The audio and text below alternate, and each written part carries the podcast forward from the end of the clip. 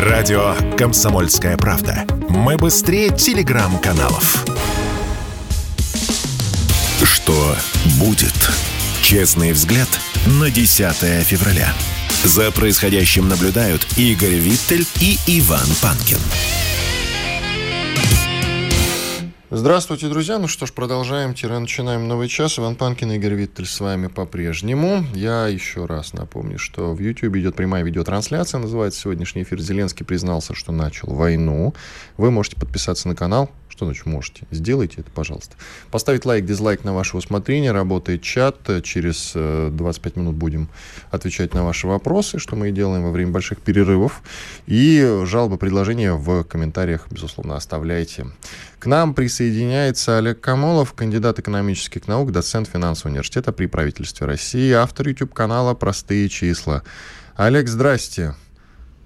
Доброе утро. Народ просил, просил Камолова, позовите. Россия большая, экономистов мало. Где Камолов? И вот позвали. Э, доброе утро, э, Олег Олегович. Вопрос такой. Э, тут объявили вроде как о деевризации не в смысле, что евреев нужно убрать. Я сразу а так смысле, и подумал, да, между прочим. Евро из фонда национального благосостояния. Останутся рубли, юани и золото. Я правильно все понял? Ну да, вы Э, трактовали этот э, тезис верно, однако э, меня вызывают большие сомнения в том, что эта практика будет реализована в ближайшее время. Достаточно посмотреть на то, как Россия проходила процесс освобождения от влияния иностранных валют в последние лет 8, начиная где-то с 2014 года, санкций, если помните, Тогда речь шла о дедоларизации, о всякого рода там, репатриации капитала, там, реиндустриализации и всем остальном. Но по факту, если мы посмотрим на валютную структуру внешней торговли, то обнаружим э, практически не, неизменный вид до 2022 года, по крайней мере, выражалось там единственное изменение в том, что вместо доллара в экспорте российских товаров э, чуть больше стало использоваться евро. Роль доллара сократилась на 20 процентных пунктов, роль евро выросла на 20 процентных пунктов, роль рубля осталась практически неизменной.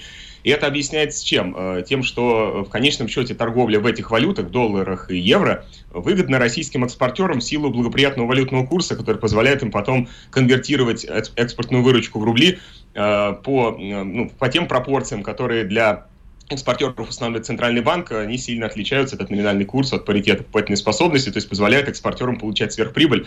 Отсюда я полагаю, что российскому капиталу э, будет невыгодно э, переходить э, от евро и долларов, ну, скажем, на торговлю в рублях, опять же, в силу того, что периферийный характер нашей экономики сохраняется и по сей день, вне зависимости от того, как складывается ситуация на фронтах между Европой и Россией. Ну хорошо, значит, э, невыгодно, но невыгодно бизнесу. Но государство это как бы избавляется не в бизнесе, а в фонде национального благосостояния, как я понял, э, если я не ошибаюсь. Э, так это нужно государству. Либо это политический такой шаг, не нужны нам ваши деньги, и как Настасья Филипповна, давай сжечь евро в камине. А, либо это какой-то экономический шаг, но со стороны государства. Тут на бизнес-то, в общем, государству, как часто бывает, плевать. Ну, здесь я с вами не соглашусь. Мы живем в эпоху империализма, который характеризуется тесной связью бизнеса и государства. И, собственно, война является, ну, просто, скажем, одной из форм конкуренции, вышедшей на э, уровень э, такого жесткого применения вооруженных сил руками государства. То есть, по сути дела, крупный бизнес использует институты государства для продвижения своих интересов вовне. И мы видим сегодня с вами такой классический пример ленинского тезиса о переделе рынков. Э, в частности, на примере энергетического рынка Европейского Союза, откуда Россию выдавили, зато туда прекрасно пришли американские корпорации. Что касается резервов, чтобы эту, эту тему все-таки уточнить и закрыть, резервы стране нужны в той валюте, в которой она ведет внешнюю торговлю. Правильно. Очевидно, потому что резерв валюты нам нужен для того, чтобы э, компенсировать дисбалансы, которые могут возникать на валютном рынке в связи с э, колебанием экспортных цен и, ну, и прочих внешних факторов. Таким образом, э, можно вот как поставить вопрос. Если торговля с Европой прекратится, то и евро в резервах будут не нужны. Но э, мне кажется, пока э, преждевременно говорить о том, что Россия полностью уйдет с европейского рынка и, э, скажем так, установит железный занавес с европейскими своими коллегами, поскольку санкции санкциями, всякие потолки цены и прочее, но, как мы видим, бизнес и с одной, и с другой стороны ищет множество разных лазеек к тому, чтобы эти ограничения обойти и торговать то через Турцию, то там запретили один вид поставок, так там перешли на сжиженный газ там вместо трубопроводного и так далее. В общем, в конечном счете капитал стремится к максимизации прибыли, и все это превращает э, такого рода э, ну, скажем так, далеко идущие заявления о э, такой вот э, о, достижении какого-нибудь валютного суверенитета в, ну, скажем так, набор благих пожеланий, но не более того. А мы все время забываем про юань. А не попадем ли мы в ловушку ю, юаня вместо доллара? Э, вот в чем проблема. Э, я вот как раз буквально вчера со своими студентами в университете это обсуждал. Э, вот берем экономику Соединенных Штатов, там четверть мирового ВВП, и Китай, ну, практически соразмерен Соединенным Штатам. Однако роль доллара и юаня в мировой экономике отличаются на порядок просто. Там роль доллара в резервах мировых 60%, у юаня 2%. Почему так? Потому что юань просто с экономической точки зрения сегодня не может уступать в роли а, резервной валюты, в роли основной торговой валюты.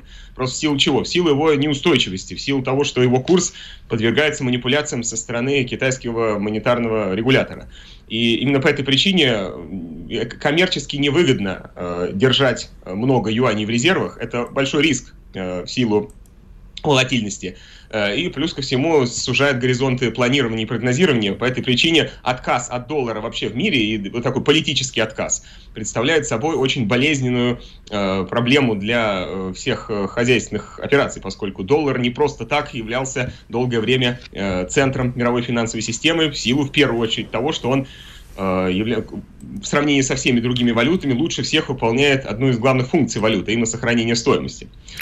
А вот тут такая интересная история. Аж на сам Блумберг, враг, конечно, но Блумберг э, пишет о том, что Россия не просто пережила год санкций, но пережила это, это благодаря тому, что инвестировала как никогда раньше. То есть инвестиции в Россию, я так понимаю, внутренние инвестиции растут. А верит ли заявлениям Блумберга? Если да, то с чем это связано?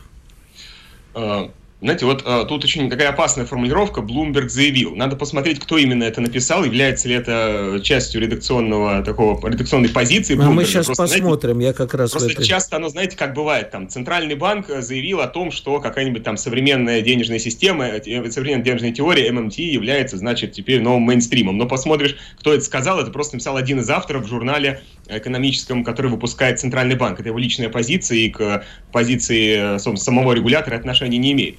А вполне возможно, что э, автор, высказавший эту точку зрения, ну, преследует какие-то политические цели, разногласия в западном правящем классе довольно сильны, и это может быть просто частью внутренней борьбы, где Россия подтягивается как один из аргументов для критики своих политических оппонентов. Одну что секундочку, того, как... подождите, я, я хотел ваше мнение спросить, мне плевать, что сказал Бру, Блумберг. Значит, если вы хотите знать, кто конкретно написал, там очень странная подпись, а, не автор такой-то, не редакционная статья, написано написано with assistance by Rosalind Mathieson. То есть при помощи Розалинд Мэттисон написано. Да. При помощи? Ну вот, with assistance написано. Прекрасно. Я же прямо вот сейчас мордой там торчу в экране. Так и написано. Не знаю, кто такой, кто такая. Такая, наверное. Ну, ты уточни это вопрос свой по поводу. Да, вот э, как, как вы считаете, действительно ли мы, у нас растут инвестиции, внутренние инвестиции и так далее?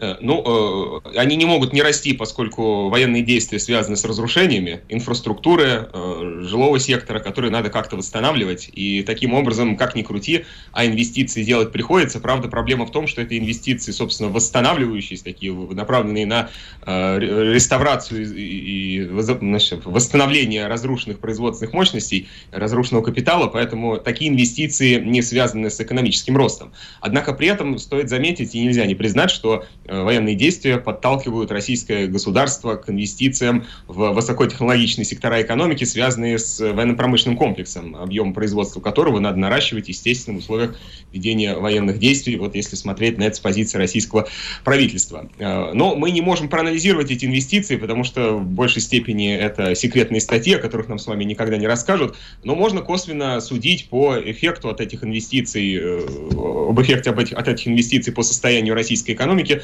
российского бюджета. Мы видим, что эти расходы висят э, тяжелой гири на российском бюджете, который уже дефицитен, э, там полтора триллиона, и Минфин прогнозирует 3 триллиона дефицита к концу этого года. Сам по себе объем дефицита может быть и не так велик, но в совокупности с другими макроэкономическими факторами, такими как э, эмиссия, к которой активно прибегает российское государство, уже к такой совершенно пошлой эмиссии, где новые рубли вбрасываются в экономику уже без всякого прикрытия, обоснования, ну, по сути, для того, чтобы компенсировать растущие расходы, а они будут расти, как вы понимаете. И к какой же инфляции это приведет?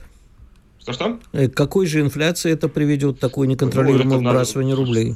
сказать, к какой именно инфляции это приведет, ну, это надо какие-то делать э, макроэкономические прогнозы. Ну, по они, ощущениям. Э, ну, инфляция, очевидно, будет расти. Она не может не расти в таких условиях, хотя бы даже потому, что э, конечной целью, одной из таких промежуточных, не конечной, конечно, а промежуточной целью этой политики является ослабление курса рубля относительно доллара. То есть, опять же, старая пластинка, поддержка экспортеров, Э, движение в рамках сырьевой периферийной экономики. Просто центр накопления смещается для нас из Европы туда куда-нибудь в Азию. А дешевый рубль это что? Это, конечно, большие доходы экспортеров, это большие налоги государству в бюджет, которые идут туда на Э, куда-нибудь Херсонском направлении, но при этом э, это условия, которые угнетают обрабатывающие производства. Я хочу напомнить, что у нас степень износа основных фондов уже давно превышает 50% и продолжает расти. Вот последние данные за 2021 год дает Росстат 53% в среднем по экономике износ производственных мощностей основных фондов, в первую очередь машины и оборудование, самая изношенная часть основных фондов. А почему так происходит? А, Поскольку... А, Олег, Олег, давайте после, а, давайте да, после, после перерыва, перерыва, после, после перерыва. перерыва Олег Камолов, кандидат экономических наук, доцент финансового университета при правительстве России, автор YouTube-канала «Простые числа». Сделаем перерыв, после этого продолжим с Камоловым. sportkp.ru О спорте, как о жизни. Что будет? Честный взгляд на 10 февраля. За происходящим наблюдают Игорь Виттель и Иван Панкин. И Олег Камолов, кандидат экономических наук, доцент финансового университета при правительстве России, автор YouTube-канала «Простые числа». Кстати, друзья, можете подписываться на канал. Смело, вам понравится, уверяю вас. Э, Олег, продолжаем. Да, простите, что перебил вас. Да, говорили мы с вами о проблеме износа производственных мощностей основных фондов, э, которые по данным Росстата увеличивается этот показатель в общем на протяжении последних наверное, двух десятилетий. Из года в год износ растет, и связано это в значительной степени с тем, что российские предприятия не могут обновлять производственные мощности, ну, просто в силу того, что в России недостаточно станков и оборудования производится из-за деградации этих отраслей, а импортные элементы основного капитала становятся слишком дорогими, поскольку любой импортер вынужден за них переплачивать, по сути, вдвое, поскольку сначала сначала нужно купить доллары по завышенному курсу, ну а потом где-то там отыскать станки оборудования. Ну, кстати говоря, теперь ситуация усугубляется. Как бы в чем проблема санкций? Я вовсе не разделял с самого начала точку зрения некоторых коллег о том, что российская экономика под воздействием санкций провалится, э, и Россия будет там, расчленена на какие-то а, а, анклавы с э, экономикой, скатившейся на уровень первобытно-общинного способа производства. Нет, конечно, такого не, может быть никогда. Однако, э, очевидно, усилится э, процессы деградации российских, российского капитала, капитальной базы российской экономики, что влечет за собой низкую производительность труда, э, частые аварии на производствах, экологические И неконкурентоспособность. последние годы. Скажите, что? Олег, я говорю, неконкурентоспособность, соответственно. Само собой. Олег, э, скажите, пожалуйста, а вот если говорить о таких серьезных вещах базовых, ну, например, электростанции, да, некоторые эксперты говорят, да что там, они вообще при Сталине построены. И, соответственно, степень их износа еще больше, и аварийность тоже. Вот в таких базовых вещах, которые могут привести к техногенным серьезным авариям. Как у нас обстоят дела? Э, износ основных фондов у нас высок во всех базовых секторах экономики. Самый низкий он в сфере туризма э, и э, там, спорта. Настроили новых стадионов, гостиниц, и действительно там значение порядка 35%, а в среднем по экономике 53%. Но по обрабатывающей промышленности это более 53%, точно не помню, 54,5% по-моему. Но самое интересное, что самый высокий степень показатель износа основных фондов приходится на добывающую промышленность. Казалось бы, самая рентабельная, самая прибыльная, центр ядро российской экономики, привлекающее максимальные капиталовложения, и именно там степень износа максимальна, в силу чего? В силу того, что российские олигархи, занимающиеся экспортом природных ресурсов, ну, суть рантье, которые э, извлекают прибыль не благодаря эффективному управлению предприятием, не благодаря э, вовлеченности в процесс накопления капитала вот в таком классическом марксистском смысле этого слова, а прибыль их формируется за счет двух факторов, внешних цен на нефть и того валютного курса, по которому они экспортную выручку продадут внутри страны. А также эксплуатацию смысле... трудящихся. И ну, э, фондов, да, средства эксплуатацию тех средств производства, безжалостную эксплуатацию и эксплуатацию недр. Поэтому я считаю, что их всех нужно повесить. Ну, это лично моя заметка, да, на полях. А, а вот скажите, «Газпром», например, вот я сейчас Bloomberg продолжаю читать, о ком они говорят. «Газпром», например, увеличивает свою инвестиционную программу, раз мы говорили про народные недра, это в два раза. А, кого они еще? Вот Северсталь тоже э, хвалят. То есть сами компании инвестируют, это не государственные инвестиции. Ну, надо понять, какова природа этих инвестиций, и связаны ли эти инвестиции с расширенным воспроизводством. И это, ну, такой не, неочевидный вопрос, поскольку что касается Северстали и вообще всей черной металлургии российской, она испытывает большие трудности последний год, связанные с тем, что санкции и закрытие европейских рынков для этих компаний приводит к тому, что экспортные поставки, по крайней мере, на начало зимы прошлого года э, осуществлялись с отрицательной рентабельностью. Это было связано и из-за курса, связано с курсом доллара, который тогда еще не был э, довышен до там, 72, как сейчас. Плюс ко всему логистические цепочки, которые сильно выросли, и логистика, соответственно, подорожала. Плюс сам Китай, который не очень-то заинтересован в покупке российской стали. Китай сам является крупным производителем черных металлов в мире, крупнейшим производителем. Плюс у него самого наблюдаются проблемы перенакопления. И э, куда деть российский металл в таком объеме, в котором поступал раньше в Европу, не совсем понятно. Однако, конечно, рентабельность внутренних продаж оставалась положительной, и, может быть, с этим связаны какие-то дополнительные инвестиции, но э, все же понятие инвестиций слишком широкое, чтобы по одной, одной такой статистической зарисовке делать вывод о состоянии всей отрасли и о э, развитии капитала в ней, поскольку надо понимать, какого это рода инвестиции. Опять же, это вполне может быть просто залатывание каких-то дыр, которые э, экстренно образовались в условиях санкций, но это может быть совсем не связано с развитием отрасли. Это надо смотреть в долгосрочной перспективе, но, опять же, сейчас сейчас можно э, также констатировать, что ничего фундаментального за прошлый год с показателем износа производственных мощностей у нас не произошло. Примерно тренд остался тем же. Но хотя бы даже потому, что сейчас далеко не самые благоприятные условия у компании складываются для того, чтобы обновлять капитал и вообще думать о развитии. Речь идет пока о том, чтобы хотя бы устоять под, под воздействием санкций и э, сохранить отрасль. Я бы вернулся на секунду к предыдущему вопросу, просто я хочу уточнить.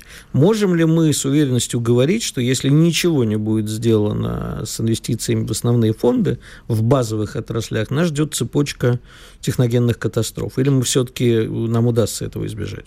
Но они будут, естественно, учащаться. Чудес на свете не бывает. Если вы используете устаревшие станки, проржавевшие трубы, то, само собой, они будут все чаще давать сбои. Это видно по системе ЖКХ, которая у нас тоже сильно изношена, как мы можем заметить. То есть, в целом, все же это иллюстрирует очень простой тезис, э, который озвучивали в академических кругах последние лет 25, наверное, но от которого всегда, как от назойливых мух, отмахивались представители российского правящего класса. Суть российской современной экономики, по крайней мере, ее ядро, это эксплуатация того материального наследства, которое досталось осталось нынешним собственникам от прежней эпохи, от Советского Союза. Ну, вот вы электростанции не зря здесь привели пример, по-моему. Да-да, я именно это, и, на это и намекал.